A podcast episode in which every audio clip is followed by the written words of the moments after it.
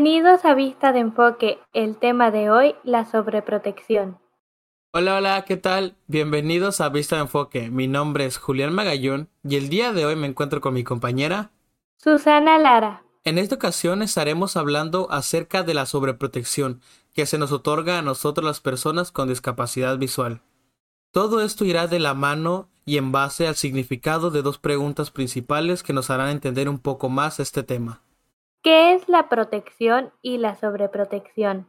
La protección es cuidar la integridad de esa persona desde la perspectiva del aprendizaje, pero la sobreprotección es el hecho de cuidar la integridad de esa persona de una manera descontrolada y sin medida, en la cual se le impide a esa persona su independencia.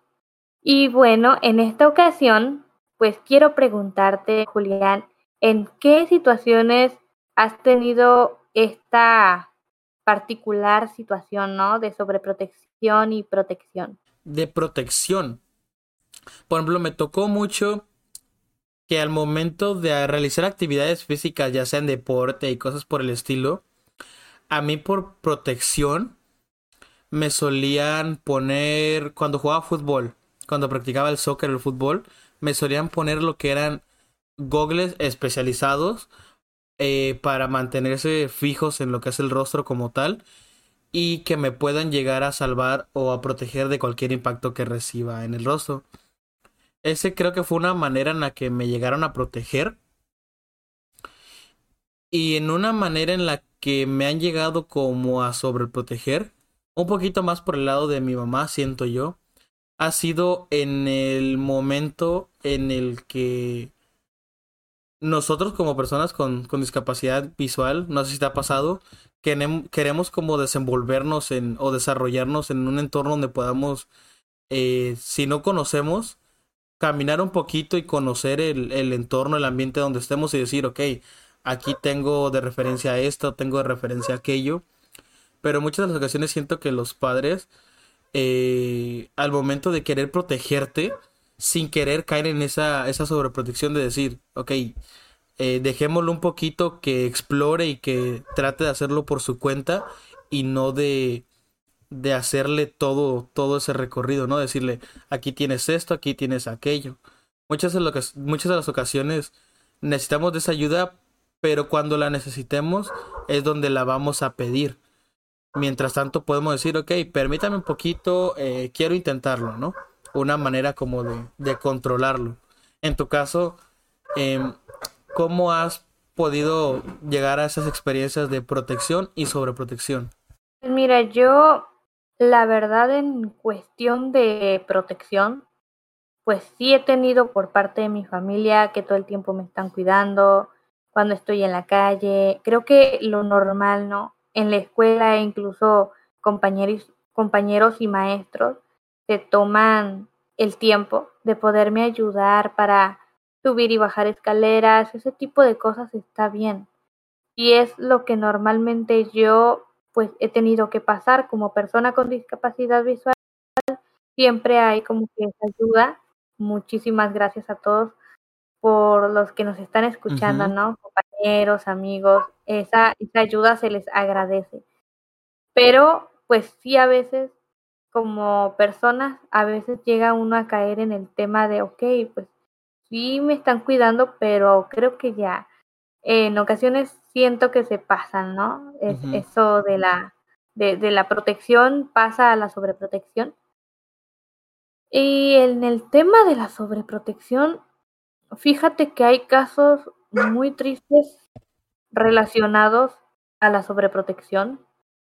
Y yo, por ejemplo, creo que por parte de mi madre cuando estaba como que más en la escuela, ¿no? De, ¿sabes qué? Pues puedes hacer esto, pero hay cosas que no, o sea, no. Igual y no se dio tan, de una manera tan, ¿cómo decirlo? Eh, inapropiada, ¿no? Para que un, para que yo me llegase a sentir así. Sí lo llegué a sentir en, en, en una situación más como en la adolescencia, ¿no? Por ejemplo, yo asistí a una escuela para estudiantes con discapacidad, donde había chicos y chicas con discapacidades múltiples, ¿no? Ok. Entonces, sin embargo, igual, fue lo mismo en la secundaria. Sin embargo, yo la verdad sentía que podía yo haber estado en una escuela sin normal, sin ningún problema, en donde estuviera toda clase de estudiantes, pero yo siento que en ese aspecto tanto mi familia como conocidos me sobreprotegieron porque yo sí necesitaba otro tipo de, de ambiente, no solamente el de ir una hora a la escuela, porque para esto, déjame comentarte que a la escuela donde yo asistía, nada más había clases de ciertas horas durante la tarde. Entonces, teníamos convivencia, sí, pero creo que nos faltó mucho en cuanto a que hubiese un, un taller, que hubiese algo más que solamente estarnos pasando eh, por exámenes de, de, un salón a otro, a ver si aprobábamos o no. O sea, era como muy, entre comillas, diría uno que fácil, pero no. Entonces, yo la verdad sí tuve la frustración de no haber estado en una escuela diferente o por lo menos en donde yo tuviera un ambiente más como de cualquier adolescente, ¿no? Sí me sentí un poco excluida, pero pues es algo que en su momento yo creo que lo analizaron y vieron, bueno, esto va a ser por tu bien.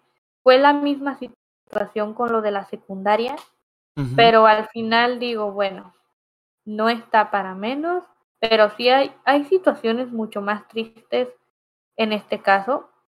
Eh, conocí el caso de, de una chica ya bastante pasada de años con discapacidad visual y pues tenía muchísimas ganas de tener un trabajo, de posiblemente más adelante hacer su vida, eh, tener hijos, ese tipo de, situaciones, y no se le prestaban porque su mamá tenía demasiados miedos precisamente por el hecho de tener discapacidad visual. Entonces, el que nosotros tengamos una discapacidad visual parcial o total no nos hace menos personas. Nosotros podemos tener una vida como cualquier persona, como cualquier persona que quiere salir adelante. Si quieres estudiar, hazlo. Si quieres trabajar, hazlo. Porque a final de cuentas, por ejemplo, esa chica tuvo muchísima suerte de que su madre, a pesar de la, de la edad que tiene, pues todavía sigue con ella. Entonces, en muchos casos no es así. Hay personas que desafortunadamente pierden a sus padres muy jóvenes. Yo sé que estoy tocando en estos momentos una fibra muy sensible, pero es una realidad. Y en el caso de las personas con discapacidad visual, no estamos exentas a tener una vida de complejos. Y eso implica salir adelante. Hay muchas personas que yo descartaría por completo el que sea sobreprotección o alentarlas a ser independientes, porque hay personas con otras discapacidades que sí necesitan realmente ayuda para levantarse de su cama, para ir al baño, para algunas cosas, pero en el caso de una persona con discapacidad visual, nuestra mayor complicación es carecer del sentido de la vista. Entonces no necesitamos que piensen por nosotros y que tomen decisiones grandes o complicadas por nosotros, porque nosotros también somos personas. Y sí, a veces los padres se van a preocupar, pero a veces las cosas sí se llevan un poco al extremo y creemos que la protección se convierte en sobreprotección y no nos beneficia muchísimo, porque a final de cuentas, en este mundo, cuando uno se va, queda uno solo sin ninguna herramienta. Entonces, si tienes miedo de que tu hijo o tu hija salga a la calle solamente porque tiene discapacidad visual, puedes de alguna manera informarte o crear un entorno en el que el salir sea una cosa más segura. Porque la verdad es muy lamentable ver a muchas personas con discapacidad visual con carencia en herramientas, ya sea porque no completaron estudios, o porque no se, no se les enseñó de forma apropiada a tener una vida como más sana, tener un trabajo, ese tipo de cosas que son fundamentales. Entonces los miedos, los miedos se nos tienen que ir quitando como sociedad, como persona, porque al final del día la que la va a sufrir un poquito feo va a ser la persona con discapacidad visual. Claro. No puede ser posible que tú como maestro o como madre de familia les estés resolviendo todo a tus hijos, especialmente si es un chico o una chica con discapacidad visual.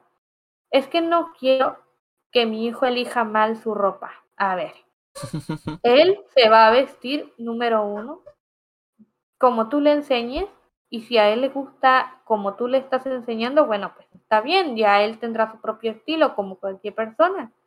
Si no quieres que salga, a ver, busca la manera de que eso sea seguro, porque a fin del, al final del día, ese chico, esa chica va a tener que enfrentarse a una realidad, y lo voy a tener que mencionar, es el hecho, por ejemplo, de salir a apagar la luz, salir a apagar el agua, hacer sus mandados, las mismas cosas que tú haces, las va a tener que hacer tu hijo o tu hija.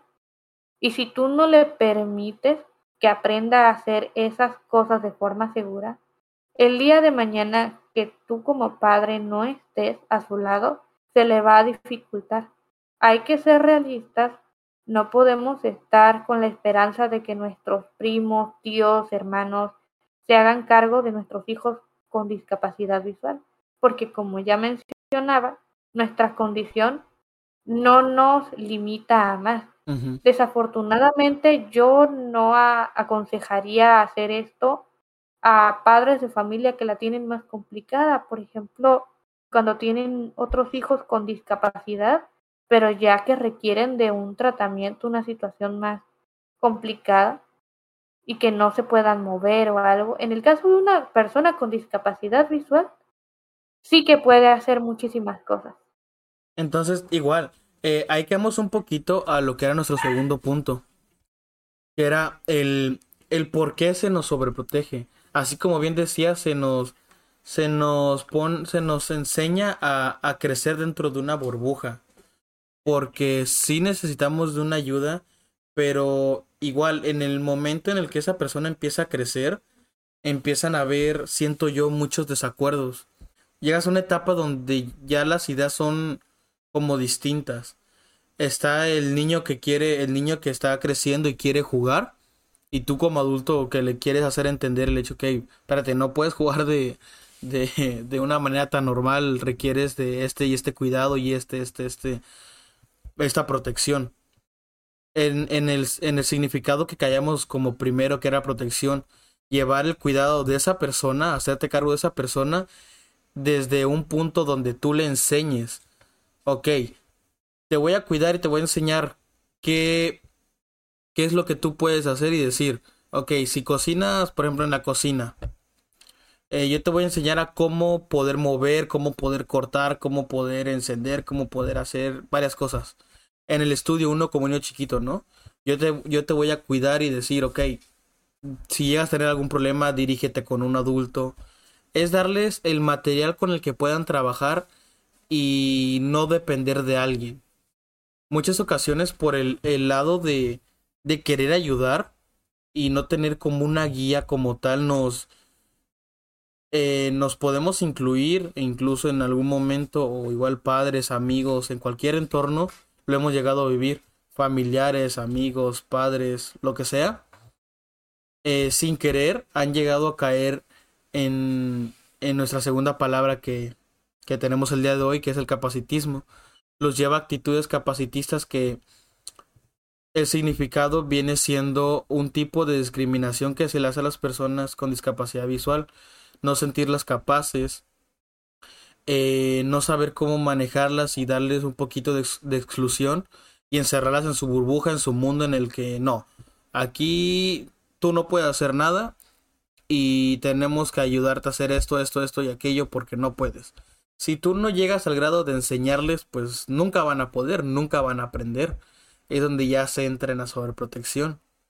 Un ejemplo de, de, de todo eso del capacitismo viene siendo el hecho de brindar una ayuda eh, cuando ves que esa persona lo está intentando, pero tú brindas la ayuda. Una cosa es preguntarle, ok, ¿te puedo ayudar?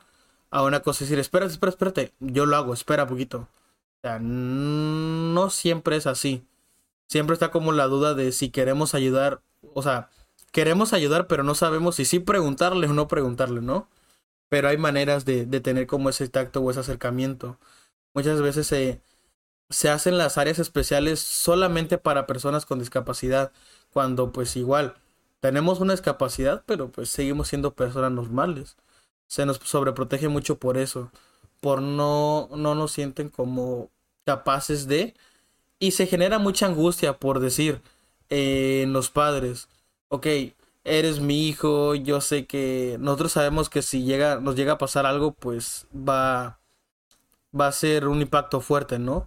y es mucho el temor de, pero si se nos instruye o si nos instruimos como familia, en este caso, o con amistades de decir, ok, yo puedo hacer esto, pero lo hago de esta, esta, de esta manera. Así que si me ves hacer, si me ves hacerlo, este solo, em, si te llego a pedir ayuda, pues eh, que estés o estén disponibles para brindarnos esa ayuda. Siento yo un poquito más en, en ese aspecto que es por el cual se nos sobreprotege. Asimismo, por ejemplo, ¿tú hasta qué punto crees prudente y crees correcto el hecho de proteger a una persona? Yo creo que hasta en ese punto en el que se requiera, porque hay personas que van a necesitar más ayuda que otras. Y también existe la situación de que habrá personas con más habilidades que otras. Hay personas que van a saber usar un bastón, que van a saber manejar un perro guía y van a poder salir a la calle utilizando esas herramientas. Yo ya lo mencioné en una ocasión pasada, yo no sé usar el bastón, no tengo perro guía y por hoy dependo de mi familia o amigos para poder salir a la calle. Por eso es que no me vas a ver libremente en una plaza o algo por el estilo. Pero no es porque no quiera, simplemente porque no se puede, no se ha dado la oportunidad.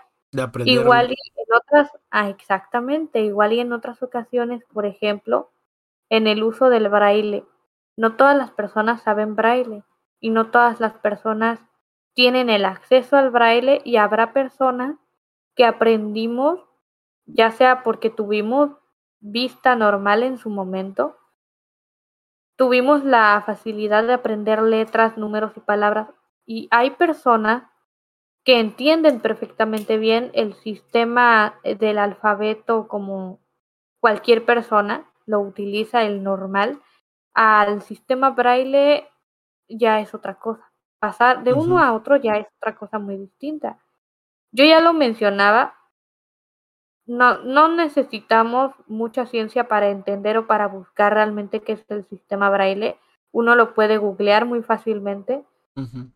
Y se necesita por lo menos un mínimo de tres años para poder aprender ese sistema. Y solamente lo aprenden las personas que tienen conocimientos un poco más avanzados porque es, es cuestión de saber signos de puntuación, números, letras, este, cómo funciona la regleta en braille, y esas personas tuvieron una capacitación para eso.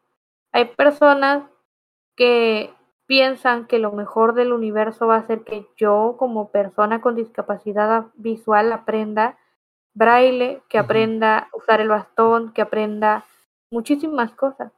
Pero a veces no sale costeable, por así decirlo, el tener accesible esas cosas. El tener accesibles esas cosas es un tema mucho más complejo y cuando nosotros hablamos de protección y sobreprotección, la gente cree que nos vamos a proteger con esas herramientas, pero la gente desconoce por completo que es difícil conseguir a veces esas herramientas. un, un perro guía te sale muy caro, muy caro conseguirlo un bastón En ocasiones tienes que buscar instituciones que lo puedan donar o comprarlo desde un sitio web, que en muchos de los casos hay personas que no tienen un teléfono. Entonces, por querer ayudar a veces se nos afecta y, ahí entra la sobreprotección. Ahí es donde, bueno, uno, uno sobreprotege por a veces desconocimiento también. Pues Pero, Sí, así es. Y la protección va a ser necesaria siempre y cuando veamos que la persona lo necesite. O sea, ya no es ahora sí que voy a proteger a diestra y, siniestra a cualquier persona con discapacidad visual que me encuentre, de ayudarles a cruzar la calle porque veo que lo está haciendo lento, veo que no, si lo está haciendo lento es por algo, lleva un bastón y ese bastón le está evitando muchísimos problemas. Entonces, a veces no es que no podamos o que no queramos, es que no, no, no tenemos otras maneras de hacer las cosas. Y la sobreprotección está muchas veces relacionada más al tema del desconocimiento y al tema de no sé qué hacer cuando tengo enfrente a una persona con discapacidad visual. Y en el caso de los padres de familia, el no tener a los adolescentes o jóvenes en una situación donde tengan que estar sanos, pues ahí sí tenemos un problema. Porque ahí vienen ya los problemas que hemos mencionado, las cuestiones físicas, anímicas y mentales. Y sí, o sea, igual, todo esto lo decimos con, con el debido respeto que se merece cada persona que nos escucha, padre de familia, amistad, lo que, lo que sea, lo decimos con mucho respeto. Así como hemos dicho y como, como yo siento en, en, en opinión personal, el, eh, en sentido de la protección, llega a ser bueno hasta el punto en el que tú a esa persona le enseñas a cómo lidiar. Le das el material, le das experiencias, vivencias que lo han llevado a aprender cómo resolver situaciones que se le pongan enfrente.